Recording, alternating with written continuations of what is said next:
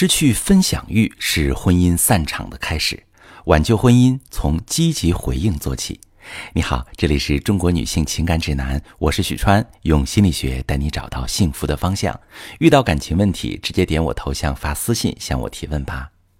每天报备日常，时时刻刻告诉对方自己在哪里、去干什么、吃什么、想什么，是一种分享欲。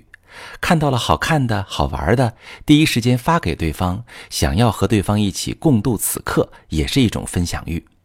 在感情里，开心了、难过了、抑郁了，对未来不抱有希望，或者被过去的家庭创伤困扰时，第一个想要告诉伴侣，也是一种分享欲。但我相信，有一部分夫妻，尤其是中年后的夫妻，看到这些描述会觉得，这有什么好说的？太无聊了。或者这要求也太细了，我不想每天跟对方报备那么多。而当婚姻之间分享欲慢慢消失，其实就是感情动摇的开始。心理学家戈特曼做过一个长达四十年的婚姻追踪实验，他邀请了一百三十对新婚夫妻来酒店居住，去观察他们的一举一动，看他们的互动模式，记录下当时的一切。六年之后，他去回访这些夫妻，发现了一件事：那些总是喜欢说废话，而且得到伴侣积极回应的夫妻，感情特别好；而那些不说废话或者很少被伴侣回应的夫妻，离婚率更高。这里的关键词就是积极回应。有一些事情别人都不在乎，注意不到，但是伴侣注意到了你的感受，并且很捧场的去回应你。有一些事情说出来会被别人嘲笑太幼稚，但伴侣不会，并且即使他不理解，也会试着给你回应。这些废话细小到什么程度呢？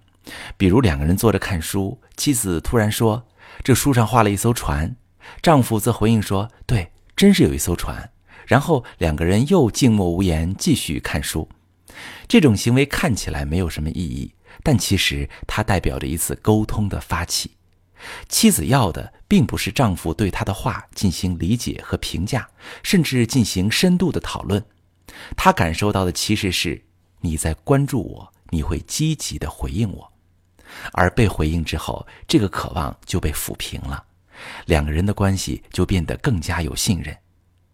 回到童年最早期的体验，说废话其实是一个孩子和妈妈之间最常用的沟通方式之一。妈妈在厨房做饭，孩子跑进来喊“妈妈，妈妈”，然后又跑走了。过了一阵子，他又跑进来喊“妈妈，妈妈”，然后又走了。最后，妈妈停下手里的活儿，去问孩子：“你是不是有事情想和妈妈说？”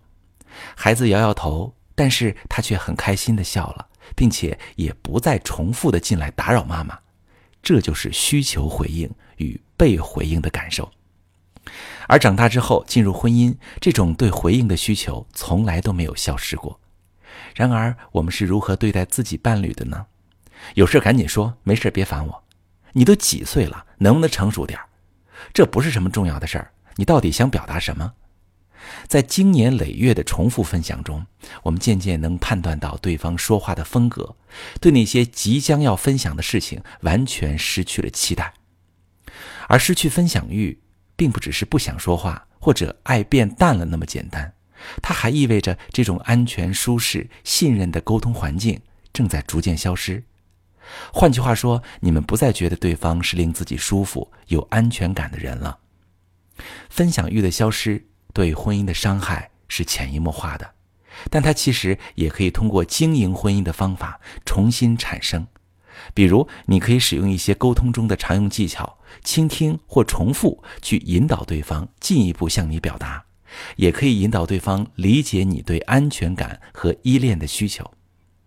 如果你发现自己的婚姻也出现了分享欲丧失的情况，也担心他向外界寻求满足，想改变却不知道从哪里开始，也可以把你的情况详细跟我说说，我来带你一步步重建婚姻信任。